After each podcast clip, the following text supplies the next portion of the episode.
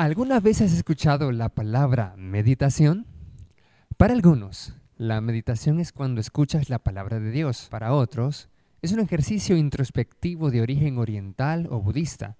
Y para unos más, es cuando leen atentamente un libro religioso sagrado. Hoy hablaremos de la meditación según la palabra de Dios.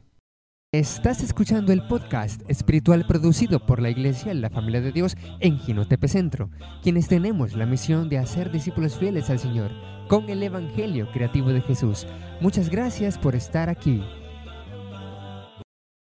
Hola, hola, ¿qué tal, amados hermanos y amigos que nos escuchan a través de este podcast en Spotify o en WhatsApp, donde usted esté escuchando este audio?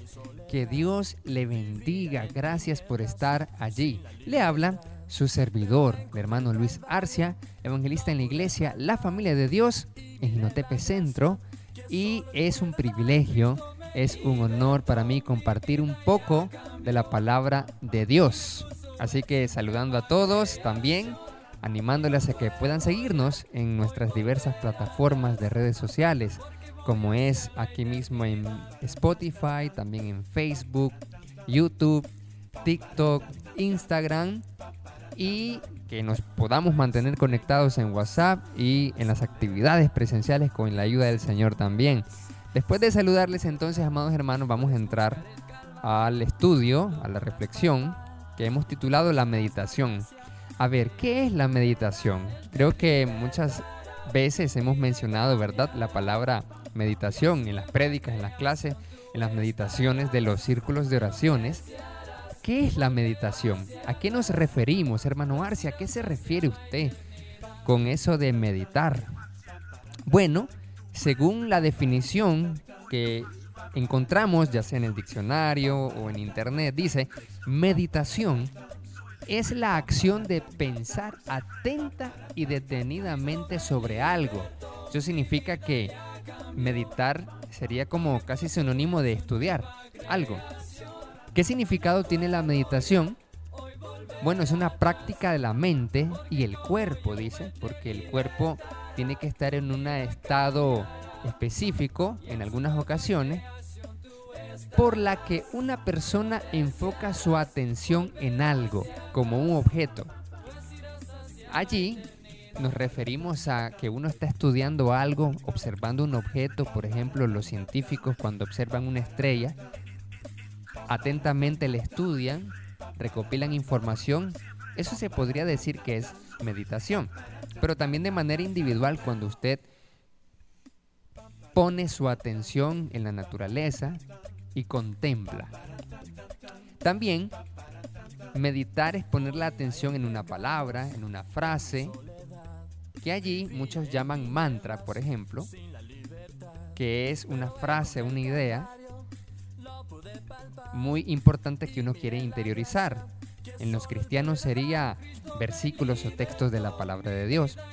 Pero también hablando del mindfulness, por ejemplo, es cuando uno enfoca su atención en la respiración. ¿Con qué objetivo? Bueno, tenemos diversos objetivos. Para reducir al mínimo pensamientos o sentimientos que distraigan o causen tensión. Se ha encontrado varios estudios científicos que demuestran que meditar es muy bueno para el estado general del cuerpo, disminuye los niveles de cortisol en nuestro cuerpo, en nuestro sistema nervioso, mejorando la relajación y reduciendo el estrés, la ansiedad, muy bueno también para la depresión y la angustia. Mire qué interesante. Meditar es enfocar toda la atención en la realidad, dice otra definición, en aquello que es real, en lo eterno y verdadero. Es salirse de la etapa o conciencia de víctima, como hemos hablado en los círculos de oraciones, perspectiva espiritual. Meditar es enfocar la atención en lo que es real, no en el engaño, no en lo ficticio del mundo, sino en lo eterno y verdadero. Entonces, cuando dedicamos un tiempo en prestar atención, utilizamos las tecnologías de la meditación, que son varias, nos volvemos verdaderos candidatos para manifestar y ser un instrumento del Señor. Para los que estuvieron en los círculos de oraciones de los miércoles, si se lo perdieron también está en YouTube, recordemos manifestar e instrumento. La conciencia nivel 2 espiritual es la de manifestador, en donde usted visualiza algo, hace un plan, por ejemplo, y lo ejecuta, lo lleva a cabo, lo concreta. Y el tercer nivel es la conciencia de instrumento, donde sabemos de que solamente somos medios o canales a través de los cuales el Señor opera. La meditación, llamada también práctica trascendental por otros, ayuda a crear un espacio interno para despejar todo lo que puede estorbar a la palabra implantada, la cual puede salvar el alma. Santiago dice que debemos de recibir con mansedumbre, siendo dóciles a la palabra de Dios. ¿Por qué? Porque cuando uno oye algo, y no solo la palabra, lo que sea, uno tiene una forma de pensar ya preconcebida, una mentalidad, una cosmovisión, que en muchas ocasiones obstaculiza al nuevo aprendizaje que estamos escuchando en ese momento y por eso muchos sugieren desaprender para aprender. Entonces, cuando uno se encuentra en un estado de meditación, está predispuesto a aprender y está en un estado de relajación para, como por decirlo así, reducir las defensas de nuestra mente que impiden que esa palabra o esa idea se interiorice. La meditación debe ser una forma de vida e higiene mental para limpiar también experiencias pasadas y visualizar proyectos futuros poniéndolos en las manos de Dios en oración, porque hay diversos ejercicios de meditación. Unos de visualización creativa, que se le llama, es donde allí visualizamos planes que tenemos, visión de futuro, para que no perdamos de vista el horizonte. Entonces, ese es un tipo de meditación. Y hay otros tipos de meditación, como son las prácticas de compasión, de perdón y de gratitud, que allí ah, es cuando hablamos de limpiar experiencias pasadas y mejorar nuestro estado interior. Así que la meditación e incorporar la meditación como estilo de vida, debemos de pensar en eso o verlo como un contrato social. ¿A qué me refiero? Un ejemplo, ducharse, perfumarse, lavarse los dientes. ¿Por qué lo hacemos? Ya tenemos ese hábito, lo hacemos primero por higiene personal, por uno mismo y también por otros. Porque, por ejemplo, si uno es casado, necesita uno estar bien, oler bien. Porque si no, la otra persona, el cónyuge, o cuando vamos a un lugar, por ejemplo, no queremos, no quisiéramos que las personas eh, nos vean desasiados o que nos perciban con malos olores. Entonces es un contrato social. De igual forma la meditación, porque la meditación cuida la higiene interna. De la misma forma en como usted cuida su cuerpo, debemos cuidarnos el alma, el interior, las emociones. Entonces, aquí viene una pregunta interesante. ¿Aparece la meditación en la Biblia? ¿En la escritura se habla acerca de la meditación o solo es un concepto como budista, oriental, eh, de esas religiones. Por supuesto que sale en la Biblia la meditación. Examinemos los siguientes pasajes. Veamos. Salmo 19:14. Dice, sean gratos los dichos de mi boca y la meditación mi corazón delante de ti, oh Jehová, roca mía y redentor mío. Aquí podemos ver que habla de meditación. Aquí se refiere a los pensamientos del corazón, así como también a esa meditación introspectiva. O sea, meditación en nuestros propios pensamientos, emociones y sentimientos, de cómo nos sentimos, porque la mayoría de las personas piensan inconscientemente, reaccionan con sus impulsos emocionales, sentimentales de manera inconsciente o subconsciente. Porque se ha demostrado científicamente que la mayoría de las personas actúa o reacciona por instinto, por emoción, en un 85% de las veces y solo el 15% es racional. Entonces con la meditación, la meditación nos ayuda a ser más conscientes. Salmos 39.3 dice, se enardeció mi corazón delante de mí. En mi meditación se encendió fuego y así proferí con mi lengua. En estados profundos de meditación uno puede experimentar una intensa pasión, como dice el Salmo. Hay diversos ejercicios de meditación guiada, como lo habíamos comentado, de perdón, de gratitud y compasión, en los cuales se experimenta ese fuego en la meditación. Salmo 104.34 dice, dulce será mi meditación en él, yo me gozaré, yo me regocijaré en Jehová. La meditación también se refiere a prestar atención, una atención intensa y bien intencionada en el mismo Señor, es decir, en su naturaleza, su voluntad y bondad para con cada uno de nosotros. Salmo 119, 97 dice, Oh, cuánto amo yo tu ley. Todo el día es ella mi meditación. La meditación allí se refiere también a reflexionar atentamente en la palabra de Dios, para conocerla, comprenderla e interiorizarla, para poder estar prestos a obedecerla, así como Dios le dijo a Josué en 1.8 que él debía meditar en la ley de día y de noche.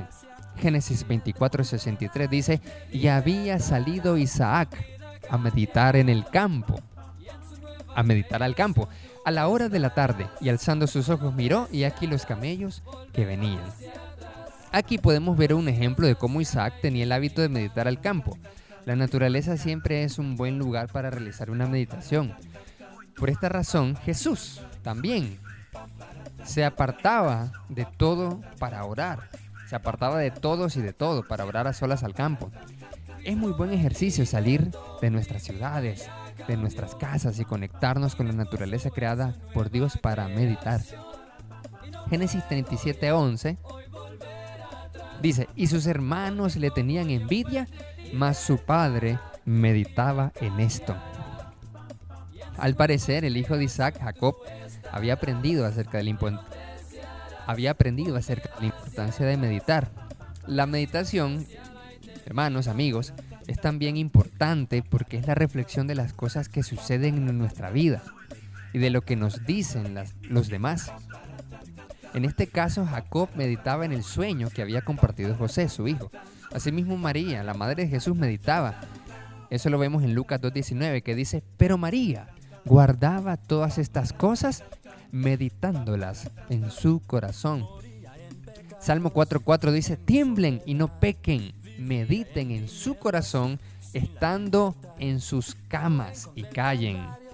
Un buen lugar para practicar la meditación es en la cama también. Por ejemplo, su servidor practica en la cama, sentado para no volverse a dormir todos los días a las 4.35 am más o menos, una meditación llamada la meditación en seis fases, que la tenemos en aquí mismo, en nuestro Spotify de la iglesia. Este es un ejercicio guiado para meditar y fortalecer la compasión, la gratitud, el perdón, la visión de futuro, el día de hoy y en la oración. Salmo 77, 12 dice, meditaré en todas tus obras y hablaré de tus hechos. Es muy importante la meditación porque, como dice Romanos 12.2, debemos comprobar la buena voluntad de Dios, agradable y perfecta. Y esto se hace renovando el entendimiento a través de la meditación y detectar las obras de Dios en nuestra vida, las cosas que son de Dios y el cómo se va moviendo para entender hacia dónde quiere Él que nos dirijamos y tomemos así las mejores decisiones. Sofonías 2.11, Sofonías 2.1 dice, Congréguense y mediten. Es muy buena la práctica de la meditación grupal. Por eso no se tiene que perder el retiro espiritual que vamos a realizar con la ayuda del Señor el último domingo de marzo. Porque al compartir en meditación se refuerzan esos efectos y esos beneficios que vamos a también a explicar los beneficios de la meditación según la ciencia.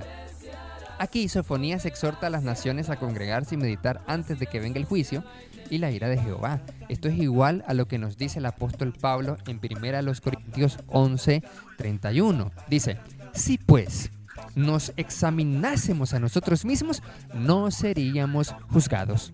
Aquí podemos ver una meditación a modo de introspección para reflexionar y examinarse cómo anda uno en el camino de Dios, tal y como dice Ageo 1.5. Pues así ha dicho Jehová de los ejércitos, mediten bien sobre sus caminos y cómo andan. Entonces, ¿qué dice ahora la ciencia acerca de la meditación? Hay un estudio de la Universidad de Harvard, sorprendente y revolucionario a la vez, publicado en la revista Science, en el cual se hizo un experimento donde llevaban a gente normal, no meditadora, al laboratorio y se les pedía que durante un rato, el tiempo que ellos quisiesen, intentaran controlar voluntariamente sus pensamientos. Estaban en una habitación donde no había ningún tipo de distractor, no había televisión, revistas. Simplemente durante un tiempo intentaban controlar a ver dónde iba su mente. El tiempo promedio que duró la gente en ese ejercicio fue de 6 minutos, ya que no tenían una práctica habituada de meditación. La estadística que compartieron los investigadores fue que el 83% de las personas afirmaron que la experiencia fue desagradable, que era muy difícil controlar la mente. Estas personas eran gente común sin ninguna práctica de meditación.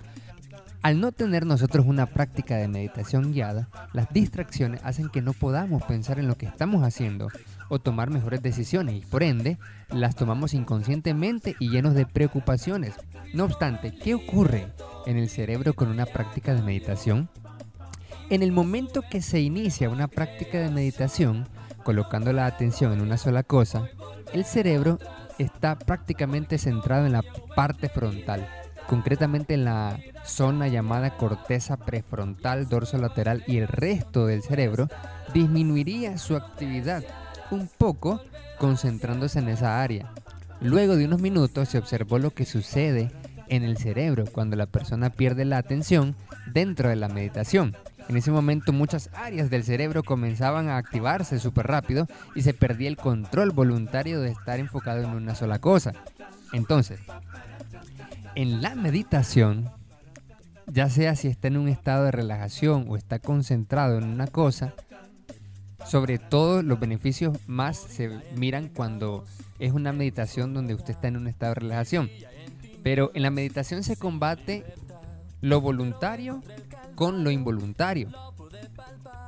Al momento en que la persona se daba cuenta de que se había distraído, se activaba una zona particular del cerebro, siendo este fenómeno lo más interesante que nos aportó los descubrimientos de, ese, de esa investigación neurocientífica.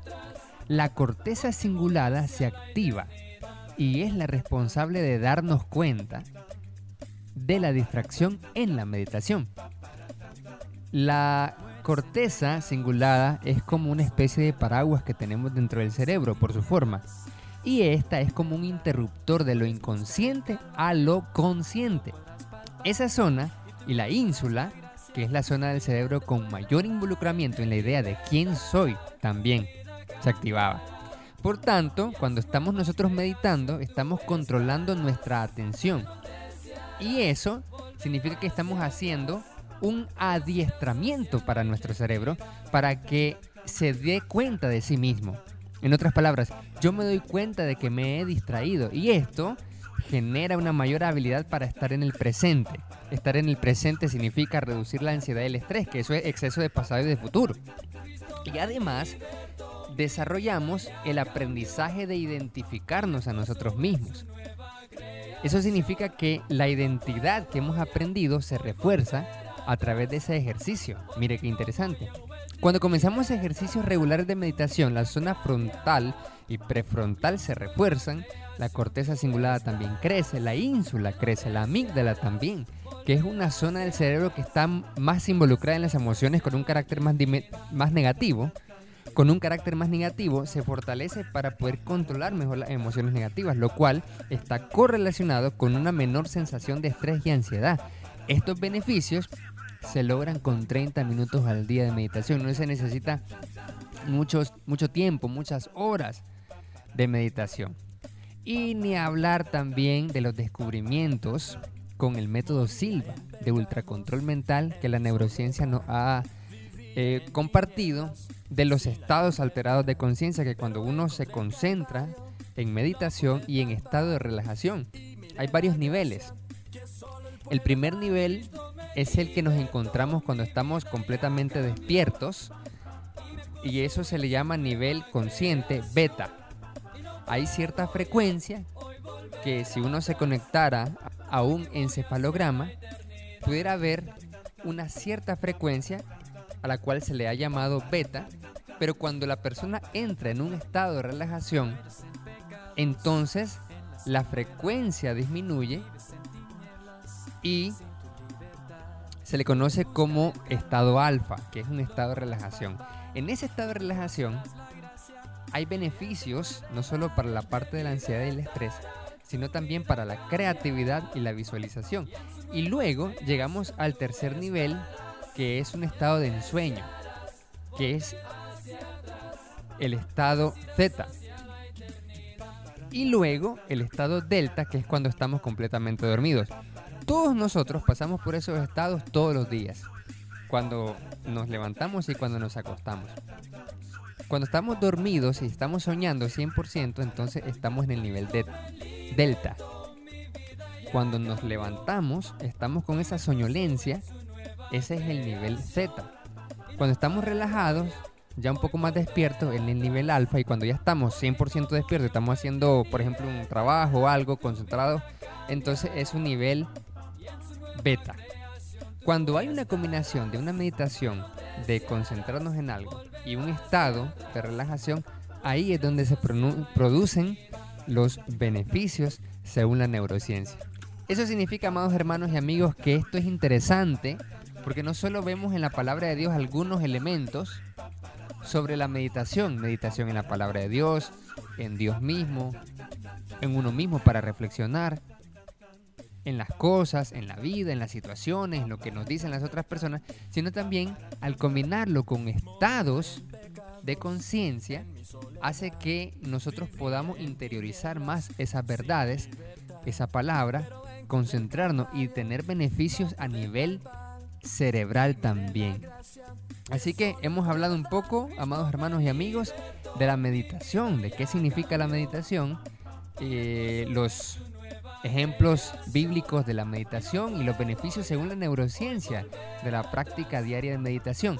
Si usted quiere ahondar un poco más, le animamos a que se sume a los grupos de fidelización y a las clases teológicas interactivas y a los círculos de oraciones que ahí tenemos prácticas de meditación. Hay una, por ejemplo, que es la práctica del perdón, que le ayuda a usted a perdonar. Y en el retiro espiritual vamos a tener algunas otras actividades como prácticas trascendentales espirituales también para que podamos allí experimentar esos grandes beneficios. Así que, amados hermanos y amigos, muchas gracias por estar allí. Recuerden compartir este podcast, el contenido, seguirnos siempre en todas las redes sociales. Que Dios les bendiga y estamos atentos a sus dudas, preguntas, comentarios para seguir creciendo en la gracia, en el conocimiento, en la obra de nuestro gran Dios y Salvador Jesucristo. Así que bendiciones a todos. Amén. Muchas gracias por escuchar el podcast de la Iglesia La Familia de Dios en Ginotepe Centro. No olvides seguirnos en todas nuestras plataformas de redes sociales y compartir el mensaje para que muchos más vengan a los pies de Cristo. Que Dios les bendiga a todos. Amén.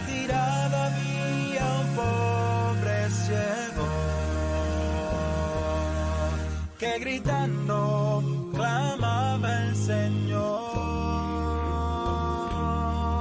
y con fuerzas alzaba su voz. Jesús, hijo de say